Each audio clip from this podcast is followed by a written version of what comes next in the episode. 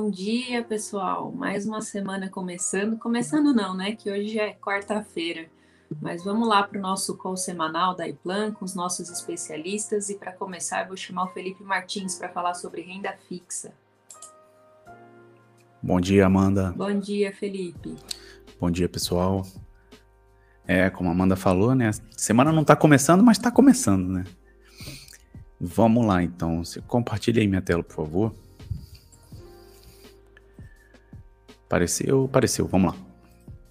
Bom, é, como a gente já tem falado, né, muitas vezes e hoje também não dá para escapar. É, a primeira coisa que a gente quer colocar aqui é sobre o indicador de inflação IPCA, né? Então dessa vez agora aquele oficial do governo saiu a medida de, do mês de setembro, né, no valor de 1,16%, o que dá um acumulado aí de 12 meses, né, em 10,25, tá? Então batemos aí, né, a inflação de dois dígitos, né, considerando ali os dois primeiros sem os decimais. É, falar em bater dá uma impressão de meta, né, de uma coisa se comemorar, mas não, isso é muito ruim, né? Mas não tem como a gente não levar isso aqui em consideração. E aí eu quero fazer alguns comentários, principalmente em relação a isso. Já, a gente já vem mostrando muitas vezes, né, a inflação aqui, mostrando como que, por exemplo, o Tesouro IPCA pode te proteger, mas num longo prazo. Então, falando um pouquinho mais disso, né, o que, que a gente pode usar nos investimentos para a gente se proteger da inflação, eu trouxe alguns exemplos de alguns produtos que eu consultei no mercado. Né? Então, o Tesouro IPCA, aquele, a NTNB, ela paga inflação mais alguma coisa. Só que ele é muito longo, né? Isso só é garantido por um prazo realmente longo. Lá, acho que o mais cedo que tem no, no, no Tesouro Direto é para 2030 e alguma coisa. Então, é mais de 10 anos. E aí, como é que eu faço para poder me proteger no curto prazo, né? Para poder ter um pequeno prazo ali, por exemplo, esses 12, últimos 12 meses, né? Que tiveram esses 10, 25, como é que eu poderia ter ganho alguma coisa acima disso? E a gente já vai falar por que, que é importante ganhar acima disso. Já falei outras vezes, mas eu vou reforçar aqui. Então seria, por exemplo, esses dois aqui, né? Tem um CDB aqui do, emitido pelo Banco Voiter, pagando IPCA mais 3,60, então ele vai te pagar aquela rentabilidade do o que o IPCA deu, né? Em, um ano, mais 3,60% e tenho essa LCA também emitida, agora emitida pelo BTG Pactual, que paga IPCA mais 1,93. E no caso da LCA aqui, ela é um ativo interessante porque para a pessoa física é isento de imposto de renda, tá? E os dois aqui, ó, que eu peguei a partir de mil reais, então é um investimento é, relativamente baixo, né? E com vencimento em um ano. Então, esse aqui passou um ano, a grana cai lá na sua conta, então não precisa ficar esperando tanto tempo assim quanto os títulos do tesouro, né? Mas aí a pessoa pode falar assim, poxa, mas eu nunca ouvi falar desse banco Voiter aí, que negócio é esse? Também nunca ouvi falar desse BTG Pactual, né? É seguro investir nisso? Porque é uma das, um dos questionamentos que a gente vê bastante. Né? E aí a gente já começa a trazer algumas coisas que a maioria das pessoas, mesmo aquelas que são investidores bem conservadores, né, investem aí em poupança apenas, já conhecem que é esse cara aqui, né, o FGC, porque a poupança tem a garantia do FGC, né, o Fundo Garantidor de Crédito. O que, que é isso? Toda renda fixa, eu estou emprestando dinheiro para uma pessoa, sempre, em condições diferentes, mas é sempre assim. Então, aquele devedor, é importante saber a qualidade dele como devedor. E o que, que tem por trás caso ele não me pague. Então, no caso da poupança, por exemplo, é, e desses dois aqui, né, do CDB e da LCA, existe a garantia desse fundo garantidor de crédito, né, o FGC. Então, se houver algum problema com o Banco Voiter e ele não te pague de volta isso aqui, aquele valor que você investiu, ou se houver algum problema com o BTG Pactual e ele não te pague de volta essa LCA aqui, você tem esse FGC que foi constituído exatamente para dar esse tipo de solidez que vai te pagar, né? Então ele é um fundo realmente, né? Um agregado de dinheiro, digamos assim, de várias instituições financeiras e esse fundo vai te pagar. Então é uma segunda camada de garantia aí caso essa primeira aqui, né? O próprio banco que emitiu aquele título de renda fixa é, fale. Então tem essa segunda para poder te garantir, tá bom? E a pessoa pode falar assim, né? Aquele investidor conservador da poupança que não quer sair, não, não gosto disso, não. Isso aqui é muito complicado, cara. Melhor deixar na poupança mesmo. Eu já conheço meu banco, eu conheço meu gerente, eu conheço todo mundo, é um banco sólido, tá lá um tempão. Esses bancos aí eu nunca ouvi falar disso, então não quero. Deixa lá na poupança que é mais seguro. E aí eu quero trazer uns números aqui para poder te mostrar o que está acontecendo com o seu patrimônio quando você está fazendo isso. Então, olha só, eu peguei aqui lá no site do Banco Central o rendimento da poupança em um ano, de outubro do ano passado até o final de setembro desse ano. Então, deu 1,72%. Tá? Então, se eu tivesse investido 10 mil reais, na verdade tinha umas casas decimais aqui a mais, né? Daria uma rentabilidade né, no final de 171 reais. Então ia dar 10.171 e 76 em um ano. Botei 10 mil lá em outubro do ano passado. Agora, em setembro desse ano, 2021, eu teria isso. Tudo bem. O que, que acontece aqui? Aí eu trago a reflexão, né? O dinheiro, a gente tem ele para poder comprar bens, né? A gente usa ele como um meio de troca. Eu não quero ficar guardando só cédula debaixo do meu colchão nem na minha conta bancária. Depois eu quero usar isso para alguma coisa. Então, será que esses 171 reais a mais no seu bolso, né, por esse investimento feito aqui na poupança, você consegue comprar mais bens do que comprava em 2020? E aí eu já trago alguns aqui realmente para provocar, né? Será que com esse, botei esse 10 mil reais lá, tiro 10.171, será que eu consigo comprar mais gasolina, por exemplo, com o preço que está aumentando para caramba? Será que eu consigo comprar mais alimentos? As coisas no supermercado, nada subiu, tá tudo a mesma coisa. Será que eu consigo pagar mais contas de energia elétrica se eu fosse gastar tudo em energia elétrica? Será que eu consigo comprar mais gás de cozinha? Então, esses aqui são produtos que aumentaram muito, né? Então, sofreram muito com a inflação, aquele PCA lá que a gente viu. Por isso que é importante levar isso em consideração, a inflação. Eu tenho que ganhar acima daquilo para eu poder realmente conseguir comprar mais. Não adianta eu ter ganho 200 reais aqui, quase 200 reais, e eu não conseguir comprar mais coisas. Eu estou comprando menos. Então, é por isso que a gente tem que levar em consideração. E aí, foi o que eu coloquei, eu tenho certeza que não, porque esses aqui são bens que subiram bastante aí nesse último um ano, né?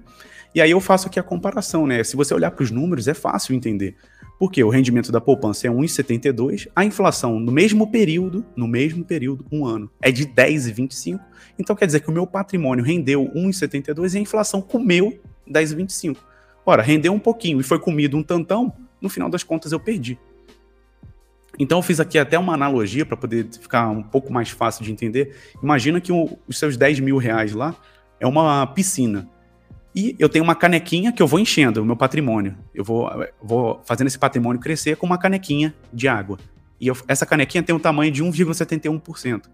Mas tem um, um balde que esvazia essa piscina, tem alguém lá tirando, que é a inflação, é isso que ela faz, que tira um baldão de 10%. Então o que, que vai acontecer com a piscina no final das contas? Ela vai estar tá diminuindo tá? Então, por mais que você veja, é, você, a gente só consegue ver como se a canequinha encheu, né? A gente não vê esse balde de fato, mas ele está acontecendo. Então, é isso que esses 10, 25 aqui fizeram. Comeram o seu rendimento lá e você não compra mais gás, não compra mais gasolina, não compra mais nada. Quer dizer, mais que eu digo, é, em quantidades maiores, tá? Por isso que é importante, então, procurar investimentos, né? Ter uma parte considerável da sua carteira, principalmente em momentos como esse que a gente está vivendo de inflação alta, que façam isso aqui, ó, que paguem IPCA mais alguma coisa, para garantir que realmente a sua piscina cresceu de fato, ela aumentou o nível da piscina e não ficou o mesmo é, ou mais baixo, né? Que seria o caso aqui do investidor que ficou só na poupança nesse período. E aí, para finalizar, né? Trago aqui as curvas de juros, né, que são aquelas que medem aí um nível de tensão no mercado, né, principalmente na parte de renda fixa. Fiz uma mudança aqui, então as curvas mais com as cores mais sólidas, né, mais firmes aí, são as mais recentes. E aí vocês vejam que as três últimas, né, as três mais sólidas, as clarinhas estão aqui embaixo, e as três mais sólidas estão praticamente uma em cima da outra aí na aqui mais acima. Então a gente já viu esse movimento, já falei dele aqui várias vezes, né? mas a gente vê que pelo menos né, nesse último mês, né, que são essas três mais sólidas aqui, ó, um mês, uma semana e a última, da segunda-feira, elas estão mais ou menos ali em cima. Então não houve uma mudança muito significativa, mas volto a reiterar que isso aqui significa que nos últimos seis meses as nossas taxas da renda fixa estão muito boas, tá? Então aquele a mais que você ganha aqui, lá voltando mais uma vez lá no slide, esse a mais que você ganha aqui da inflação e em outras aplicações também, ele está maior, então ele está pagando um, um, real que a gente chama, né? Maior ainda do que há seis meses atrás. Então nossa janela de investimentos aqui para renda fixa continua muito boa, né? Mas você vê que tem que entender um pouquinho, né? Não pode simplesmente chegar ali, ah, vou sair comprando qualquer coisa, tem que saber o que, tem que ser feito, e é por isso que a gente está aqui, né?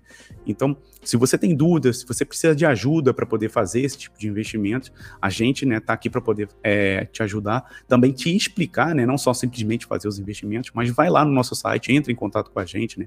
iplane.com.br, faz o chatbot, é importante esse chatbot, por quê? Porque ele vai dizer o seu perfil de investidor, o quanto você aguenta ver, quanto você tem de estômago para poder ver sua carteira oscilar ou não. Se você não tem estômago nenhum, ótimo, a gente vai procurar só aplicações conservadoras. Se você tem mais estômago, um pouco mais de apetite a risco, a gente pode buscar aplicações mais arriscadas que também vão pagar mais retorno, tá? E aí, por fim, a última curva né, que eu trago é essa também, que é aquela curva de juros reais da NTNB, ou seja, é só aquele a mais da inflação, né, medido pelos títulos do Tesouro. Então, aquele título do Tesouro que paga IPCA mais alguma coisa. Esse mais alguma coisa é o que está plotado aqui nessa curva, seguindo o que eu coloquei da, da curva anterior também, as três últimas aqui, né, mostrando uma certa estabilidade aí do mercado nesse último mês. Ou seja, as coisas não estão é, tão boas assim, né? A gente gostaria de ver uma economia crescendo, inflação menor e tudo mais. Porém, pelo menos nesse último mês, elas não estão tão instáveis, ou seja, apresenta uma certa previsibilidade. É isso que o mercado mais gosta. O mercado gosta de, o termo que se usa é até ancorar expectativas, né? Ter previsibilidade. Então você tem uma certa expectativa e você consegue trabalhar com isso para o futuro. É isso que o mercado gosta. Mesmo que seja não tão boa assim, mesmo que seja ruim, é, a gente consegue trabalhar de uma forma com menos volatilidade quando existe essa é, expectativa ancorada. E eu acho que por hoje é só. É isso, Amanda. Pode até te compartilhar aí minha tela. Tá bom? Tá certo, muito bem. Obrigada, viu, Felipe? Obrigado, Amanda. Pessoal, boa semana e precisando, contem com a gente. Bom, pessoal, agora a gente vai falar sobre renda variável e para isso eu convido o Felipe Garran para estar tá com a gente. Fala aí, Amanda, tudo bem? Tudo bem, e você, Felipe? Tudo bem também. Bora trabalhar, né? Bora lá. Muito bom. Vamos lá então. Vamos conversar um pouquinho sobre o que aconteceu. Eu coloquei aqui última semana, mas eu estou considerando última semana e mais segunda-feira, né? Porque comecinho dessa semana, foi segunda-feira, meio que a nossa semana de verdade está começando hoje, né? Então eu considero segunda-feira parte da semana passada aqui nos meus cálculos, né? E a gente pega toda a informação mais recente que a gente tem. Então, se a gente pegar o que aconteceu na semana passada e colocar também o que aconteceu nesta segunda-feira, a gente teve alguma, alguma coisa mais positiva para a renda variável do que a gente vinha tendo, né? Então a gente vê que os, é, a, as BDRs foram bem, né? Já tem sido assim por causa da alta do dólar, né? Então, na semana aí 4% quase nas BDRs e os demais índices quase todos no positivo, tirando os índices dos bancos, né? Se a gente olhar aqui o IFNC, esse índice congrega as uh, instituições financeiras. Eles tiveram, foi o único índice que na semana passada, então, teve um desempenho negativo, menos 0,4%. A gente percebe que tem sido uma época desafiadora para a indústria financeira, né? Você tem uma indústria em franco desenvolvimento, em transformação, vai demorar um pouquinho ainda para a gente ter a acomodação dos novos players e a gente vê os grandes bancos perdendo muita, muito espaço para as para os bancos digitais, para as novas empreitadas aí. Isso tem impactado fortemente esse índice, que é o índice financeiro aqui calculado pela bolsa. Muito bom. Quando a gente olha 2021, a gente continua com aqueles três setores se destacando, BDRs, né? Porque tem muito a ver tanto com o dólar quanto o desempenho das empresas americanas, principalmente de tecnologia, né? Porque esse índice de BDRs ele pega muito empresas de tecnologia. A gente tem as empresas do setor industrial no positivo, aí, pouco acima de 8%, e a de materiais básicos, que são focadas em commodities, né? Vale, siderurgia, é, papel e celulose, petróleo, assim por diante, no campo positivo aí, buscando 7% ao ano. De resto, meus amigos, tudo negativo, né? A gente tem tido um ano bastante complicado para a Bolsa. Setor imobiliário é o destaque negativo, caindo quase 30% setor financeiro caindo mais de 15%, como a gente consegue ver aqui. Legal? O Ibovespa, né, que é uma média de tudo isso, vai caindo 5,74 no ano. Então a gente coloca isso na nossa matriz de risco e retorno, é isso que a gente tem, né? A gente tem basicamente o BDR, o INDX e o IMAT se salvando. Mas não fiquem tristes, não pense que o investidor em ações está triste. Porque o investidor em ações, o cara que sabe o que está fazendo, o cara sério, né, que entrou nessa empreitada para acumular capital e colher os frutos depois de alguns anos, ele em cinco anos está rindo à toa, né? Você olha, por exemplo, o IMAT, né, que é o índice mais focado em commodities, a média de retorno dos últimos cinco anos é acima de 30% ao ano. Né? Quando a gente pega small caps entre 15 e 20, quando a gente pega o Ibovespa, está na casa dos 13% ao ano. Então eu volto a dizer, né? a gente tem feito essas indicações.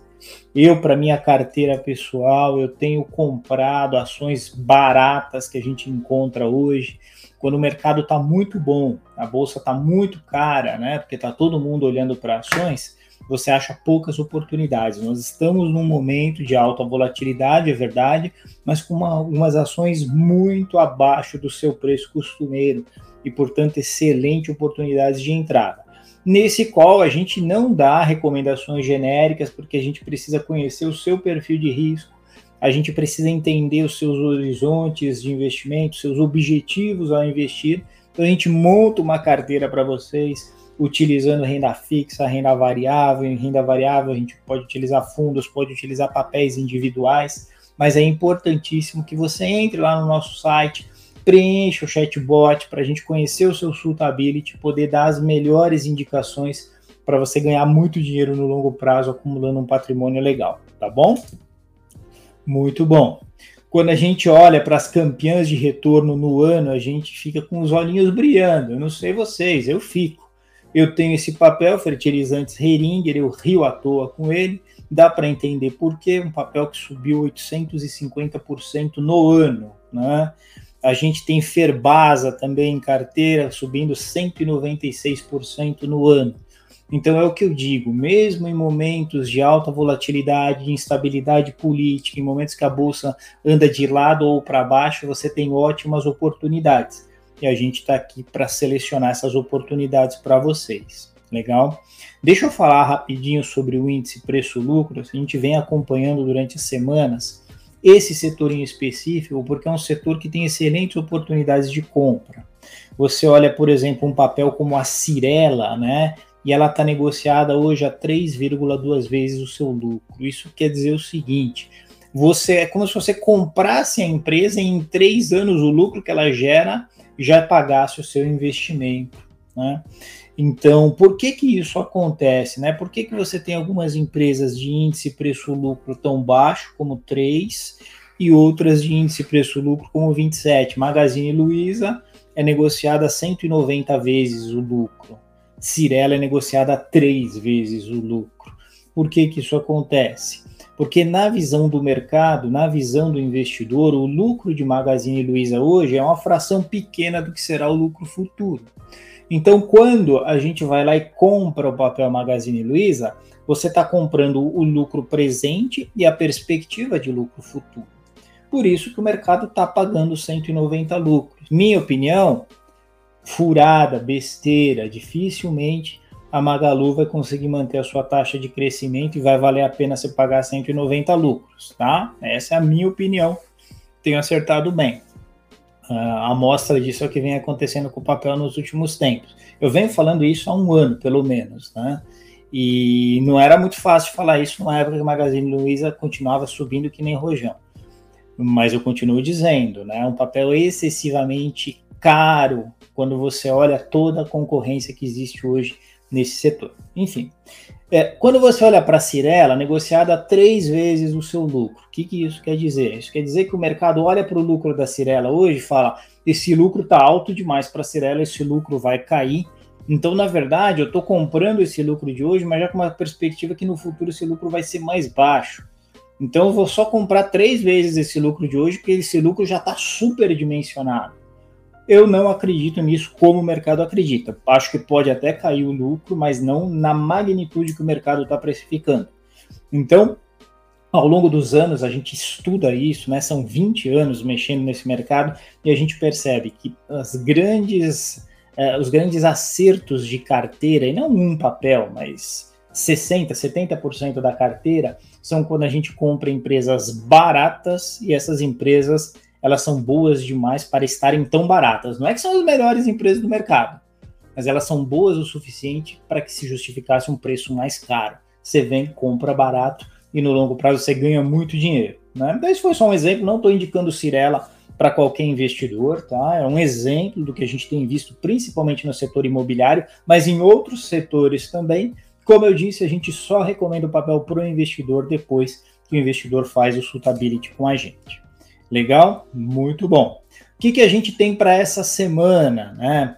Essa semana a gente vê que o EWZ, o que, que é o EWZ? É um ETF brasileiro, né? um ETF que representa o Ibovespa, mas negociado lá fora, no mercado americano. Está subindo, né? Está subindo 1%, caiu 0,3% ontem, o mercado estava fechado aqui pelo feriado.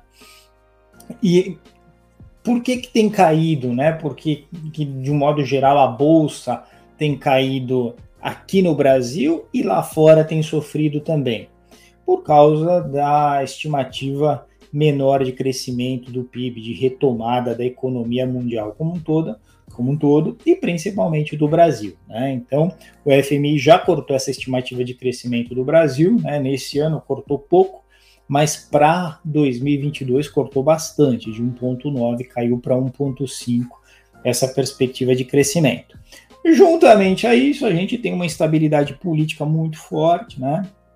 Paulo Guedes tem reconhecido isso, né? Tem dito que toda, toda essa corrida presidencial tem trazido ruídos e vai continuar trazendo.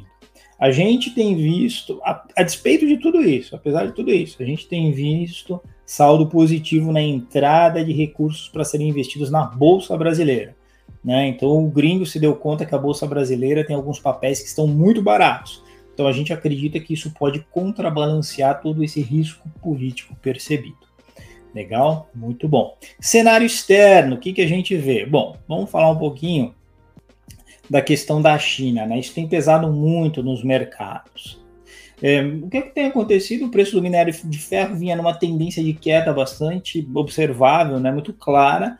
Aí, de repente, agora estabilizou e parece até que pode ter uma reversão da tendência. Né? É, essa reversão está muito ligada ao que vai acontecer com o consumo chinês. Então, principalmente no setor imobiliário chinês. Né, esse risco não está completamente dissipado, que haja problemas no setor imobiliário. Entretanto, a gente tem tido alguns indicadores de expansão econômica na China um pouco maiores do que se esperava, né? Mas China é sempre uma incógnita, né? Até a confiabilidade dos dados não é tão grande, então a gente segue monitorando. Na nossa visão, ainda há uma tendência de baixa no preço do minério de ferro. Isso afeta negativamente, principalmente Vale e as empresas ligadas a essa cadeia de valor. Tudo por causa da redução do consumo chinês. Legal? Muito bom. Quando a gente olha para o petróleo, é exatamente o contrário. É, todo o desarranjo da cadeia por causa da pandemia, né, da cadeia de valor, tende a elevar o preço do petróleo. Né? Você tem também a manutenção do guidance dos produtores da OPEP, pessoal cortando produção para segurar preço, para fazer o preço puxar. Então a gente acredita que, de um modo geral, o preço do petróleo tem uma tendência de alta, o que favorece positivamente Petrobras, Braskem, todas as empresas dessa cadeia de valor. Legal, muito bom. Vamos falar só de um último tópico aqui, que é em relação à carne bovina, né? Não sei quem, se vocês vêm acompanhando, né? Mas o mercado tem sofrido, tem caído, a bolsa em geral, e as empresas, os frigoríficos, Marfrig, Minerva, JBS, é só alegria, né? Vem segurando muito bem, não só segurando, mas o preço das ações vinha crescendo. Por que, que vinha crescendo? Porque a preço da arroba estava muito alto né, no mercado externo, o preço da carne estava muito alto no mercado externo, né? E na medida que estava muito alto, essas empresas estavam ganhando bastante dinheiro nas suas vendas. Entretanto, parece que por conta da dificuldade da retomada de compras da China do boi gordo brasileiro, da carne brasileira. Isso pode dar uma arrefecida na demanda e, portanto, no preço da carne. Isso é um bom sinal para a gente aqui no consumo interno de carne, né, para inflação, esse tipo de coisa, é um mau sinal para os acionistas desses frigoríficos. Legal? Então a gente está de olho, a gente está de olho, a gente continua achando que vale muito a pena ter boi gordo, né? Ter algum desses frigoríficos em carteira, a gente tem recomendado, né? Mas agora com um pezinho atrás por conta dessa demora na retomada de compras da China aqui do, da carne brasileira. E é isso, dona Amanda. Fechamos por aqui a parte de renda variável. Muito bem, obrigada, viu, Felipe? Valeu. Bom, pessoal, agora falta falar sobre fundos de investimento. E o Eduardo está aí para conversar com a gente. Fala, bom Amanda, dia, bom dia. Abri minha câmera aqui antes da hora, parecido nada aqui dando susto no pessoal. Assim Muito é bem, deixa eu compartilhar aqui a minha apresentação. Vamos lá? Muito bem. Então é o seguinte, tem o, é, o seguinte recado para hoje, né? É, a gente está vai, dia 12 já, mas é relativamente começo de mês, ou chegando perto do fim da primeira quinzena, normalmente as gestoras, elas, na primeira semana do mês aí, elas publicam as suas cartas para os cotistas, né, para os investidores, referente ao mês anterior. Então eu dei uma geral em algumas cartas aí de grandes gestoras para sentir qual que é o humor aí dos gestores dos fundos multimercados, né? Então, o que, que os gestores de multimercados é, estão dizendo, como é que eles estão lendo o cenário atual? A gente é, teve aí a apresentação de cenário pelo Garran e pelo Martins, né? E falaram bastante aí do que está acontecendo, mas é legal ter esse complemento, então, é, do que, que os gestores estão pensando, porque isso indica também para onde vai o fundo multimercado, né? Eu peguei, eu me concentrei mais nos fundos multimercado macro, que eles olham bastante aí para como está o cenário macroeconômico, tanto Brasil quanto global. É, então a gente tem um, um, panorama bem legal aí de como que esses gestores estão encarando. Então, a, qual que é o cenário que eles estão traçando aqui, né?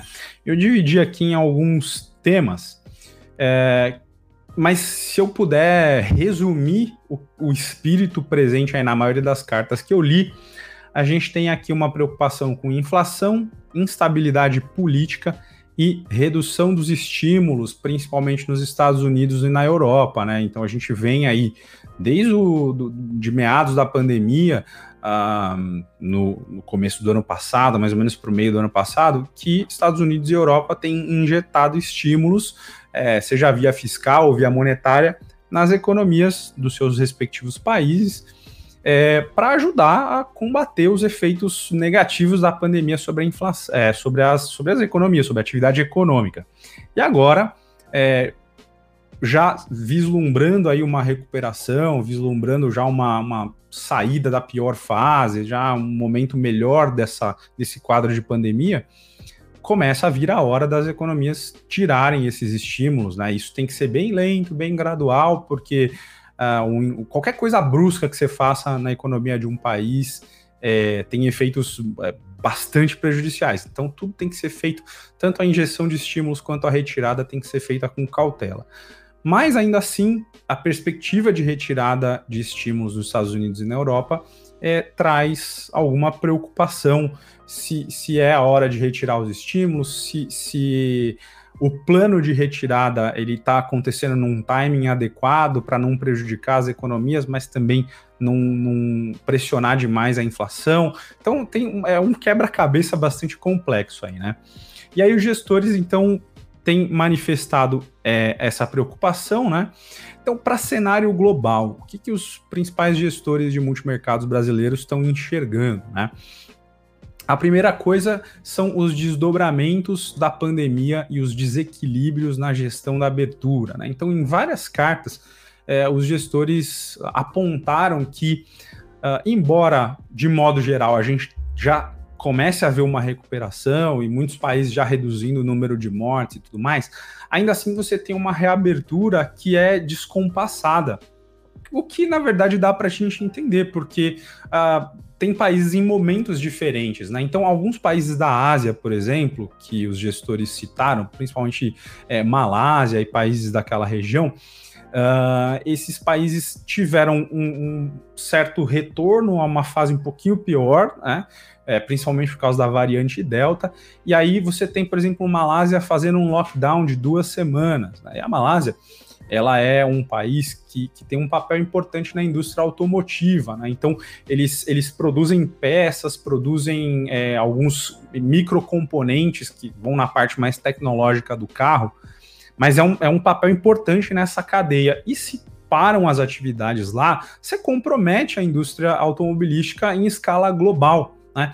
Então, o que, que os gestores estão vendo? Que muitas economias estão se abrindo com uma demanda reprimida muito grande, né? Então, é, as pessoas ficaram esse tempo todo em, em quarentena, atividade econômica reduzida, mas agora tem se feito uma abertura e todo mundo demandando por produtos, mas ao mesmo tempo você tem um choque de oferta né? Porque muitas economias tiveram que suspender, muitos países tiveram que suspender por algum tempo as atividades. Então, isso gera naturalmente uma pressão de inflação, né? Você tem muita gente querendo comprar, mas você tem um choque de oferta, é, reduzindo a oferta de produtos. Então, isso acaba impactando em preço e isso se alastra, né? não, não fica localizado, mas se alastra é, por toda uma, uma cadeia de produção e vai impactar outros países. Né? Embora não seja tão imediato, mas você já vê um alastramento desses efeitos. É, a isso você soma também uma situação de aumento do preço dos fretes, isso também tem a ver com pandemia, né? Mas as entregas, é, de, de, por exemplo, é, produtos de exportação que vão da Ásia para o mundo inteiro, o preço desses fretes estão subindo. Se sobe, se sobe preço de frete, se acaba, em alguma medida, repassando isso lá vai chegar lá na ponta, lá para o consumidor, então tome mais pressão inflacionária. A gente tem aí no cenário de aumento de preços é, de energia, né, de vários tipos de energia, é, aumentando o preço, o que impacta no preço dos produtos e tome mais pressão infla inflacionária. Então, uma grande, é, uma grande preocupação aí. Ah, além disso, então, já comentei um pouquinho sobre isso, né? Os gestores é, veem aí um momento de incerteza por causa desse quadro de redução dos estímulos nos Estados Unidos e na Europa, de saber como é que isso vai acontecer, é, é, se o, qual impacto isso vai ter na inflação, se a inflação corrente nesses países, né? Que tanto os Estados Unidos quanto a Europa é, tem tido uma alta de inflação, é, principalmente Estados Unidos, e o, os gestores ainda não conseguem enxergar com clareza se esse movimento inflacionário tem a ver com os estímulos ou se é algo mais sistêmico e mais permanente, ou seja, depois que os governos retirarem os estímulos monetários, fiscais, enfim, se esse quadro inflacionário vai persistir, o que seria prejudicial. Né? E uh, tudo que o Garran já falou aí sobre turbulência no setor de construção civil lá na China, né? Você tem a Evergrande, mas você tem agora outras empresas é, que têm reportado dificuldades financeiras, então ainda não se tem certeza de o quanto isso vai impactar a economia global. Então o cenário ainda é bastante nebuloso. Para cenário local, né? Então a gente viu aqui cenário global, o que, que os gestores estão enxergando para a economia do mundo de forma geral. Para cenário local, quais são as preocupações? Então os gestores é, observam aí com cautela né, o contágio da inflação global no mercado local. Então a gente já tem os nossos próprios problemas, né, uh, que, que desencadeiam aí um aumento da inflação. Um deles está aqui no segundo ponto, né, a crise hídrica, que é uma ameaça, o aumento dos preços de energia. Mas você tem todo esse contágio também que vem de fora e impacta sim uh, os preços aqui no nosso mercado interno. Então, é, os gestores ainda têm uma preocupação. Uh, você nota alguma divisão entre eles de se uh, o Banco Central vai conseguir de fato fazer frente a essa inflação, combater, ou se seria preciso ter um pouco mais de rigidez, embora a gente tenha visto, a gente esteja vendo um aumento bem é, já pronunciado da taxa Selic, né? Mas os gestores ainda se dividem entre otimismo com relação à postura do Banco Central e um certo pessimismo de não saber se vai ser suficiente para segurar a inflação que tem é, subido bastante. Outra, outra preocupação aí é a instabilidade política, né? E alguns gestores citaram nas suas cartas, e eu dou o exemplo é, da carta da, é, da Quantitas, né? E também da Quest, que eu vou citar daqui a pouquinho, é, falando da instabilidade política atual, né? Então você tem é, vários episódios do executivo entrando em choque com outros poderes, principalmente com o judiciário, e isso é, não, não, traz qualquer coisa menos estabilidade, né? Gera muita incerteza, é, gera tensão e isso não é benéfico para os mercados, né? O investidor fica mais nervoso, principalmente o investidor é, internacional, né? O investidor estrangeiro dá um, dá um nervosismo aumentado aí de ver essa situação de instabilidade. Além disso, a gente tem aqui nesse último ponto, né, as incertezas quanto que vai acontecer ano que vem, né, que qual é o cenário para inflação, é, para eleições é, presidenciais, o que, que vai se, se, definindo aí de disputa presidencial, né, se Bolsonaro, é, quem vai ser o adversário principal do Bolsonaro, tudo indica que Lula, se vai ter um, um terceiro nome forte, aí isso tudo também gera muita incerteza. É, alguns também citaram uma desaceleração econômica que está em curso, a gente ainda não está vendo muito o efeito, e aí principalmente é, o verde, né, que é aquela, a verde asset, que é a asset do Stuhlberger, é, citando na sua carta mensal um certo pessimismo aí diante de uma possível desaceleração econômica, dentre muitas causas, a inflação, que está tirando o poder de compra das pessoas. Então, naturalmente, vai se consumindo menos e isso tem um impacto na atividade econômica de forma geral.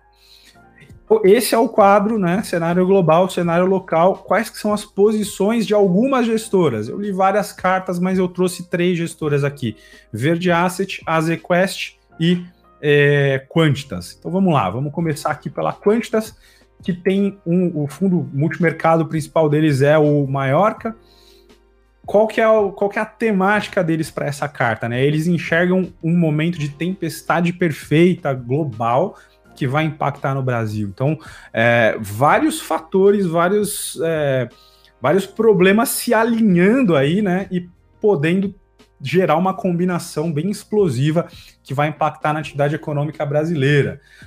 Por isso, é, qual que é a estratégia do fundo atualmente? Eles têm um posicionamento um pouco mais reduzido agora em ações, né? Chega a 16% da carteira desse fundo. O fundo pode, é, pode ter mais do que isso, né? Mas por enquanto, essa preocupação. Uh, Quanto ao mercado de juros, né, o fundo acredita que a, curva já está bem precificada, então eles não enxergam muitas oportunidades é, no momento atual. Né? Então, a, o fundo até cita na sua carta aqui que eles a, gastaram alguma, alguma parte ali do PL do fundo para compra de opções de juros para tentar se proteger se caso tivesse uma eventual interrupção do ciclo de alta da Selic, embora eles não achem que isso é muito provável. Mas fica esse destaque aqui do fundo tentando se proteger. Isso significa que eles estão enxergando instabilidade, né? a posição comprada em juros dos Estados Unidos. Então, os gestores estão entendendo que é, o juro deve continuar subindo, né? Principalmente a aposta em juros uh, de 10 anos. Então, eles acreditam numa alta, até porque a inflação está pressionando lá. Então, posição comprada em juros americanos. E aí, em câmbio, aposta é, de real contra peso mexicano e contra a moeda da África do Sul, o rand sul-africano. Aqui, então, é um resumo aí da carta da Quantitas para é, referente ao mês de setembro, né? Carta publicada agora no comecinho de outubro. Agora, vamos falar do, do mito, né, do Stuhlberger, da Verde Asset. Todo mundo gosta de ouvir o posicionamento do Stuhlberger. Então, é, na carta ali, um pessimismo marcante ali na, na, naquilo que a, a gestora escreveu para esse mês de outubro, né? Cenário inóspito é o que eles é, enxergam tanto para economia global, mas principalmente para a economia brasileira.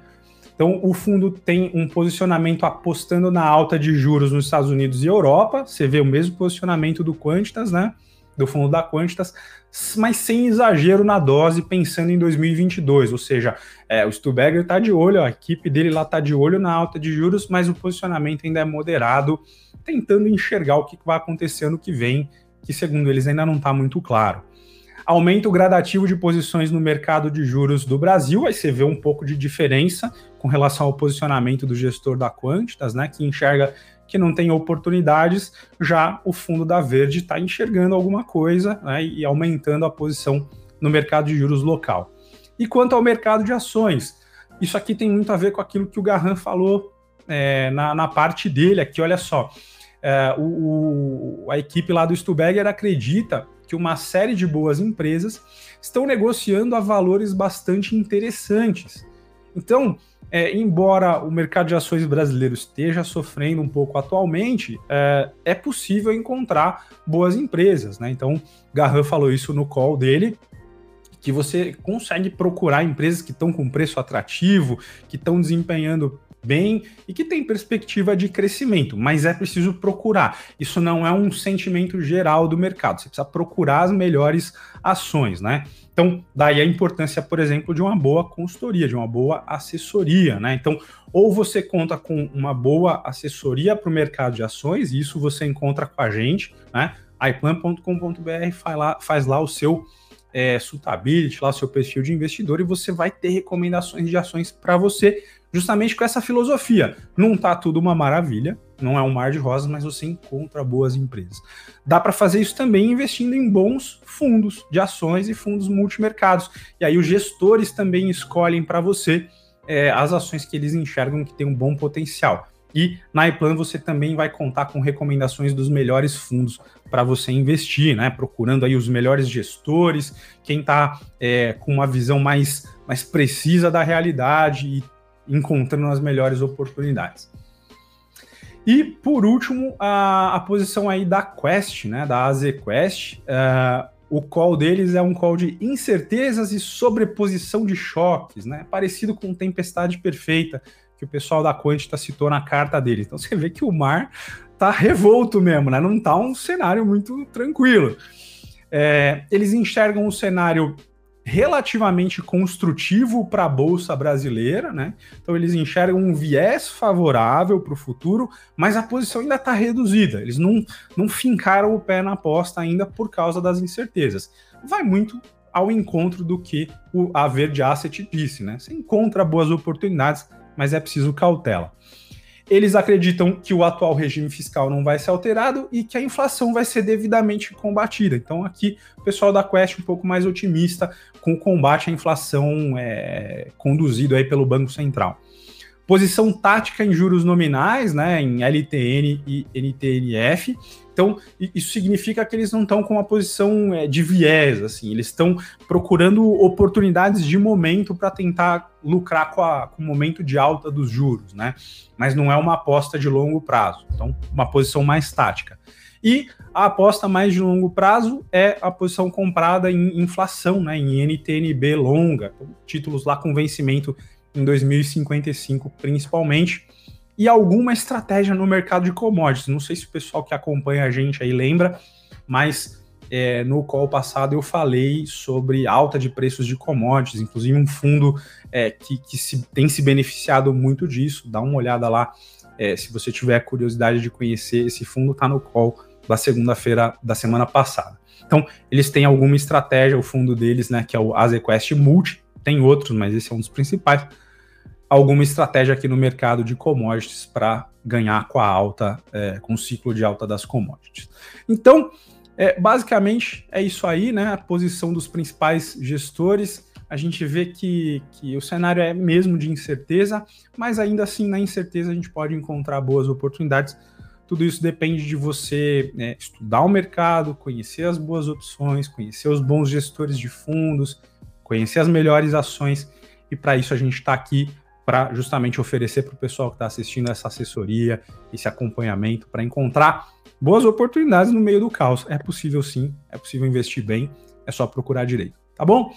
Agradeço aí, boa, bom finzinho de semana, né? Falta pouquinho aí para a semana acabar e a gente se fala na segunda que vem. Valeu, Amanda. Tchau, tchau. Tchau, tchau, Eduardo. Obrigada. Bom, pessoal, chegou ao fim a nossa, o nosso call semanal. É, lembrando vocês, né, como os nossos especialistas já falaram, é, o que a gente está fazendo aqui não é uma recomendação de investimento, são só informações sobre o mercado financeiro. Mas caso você tenha interesse de ter uma recomendação personalizada, entra lá no nosso site, conversa com o nosso chatbot e marca uma mentoria com os nossos especialistas que eles estão prontos para ajudar vocês, tá bom?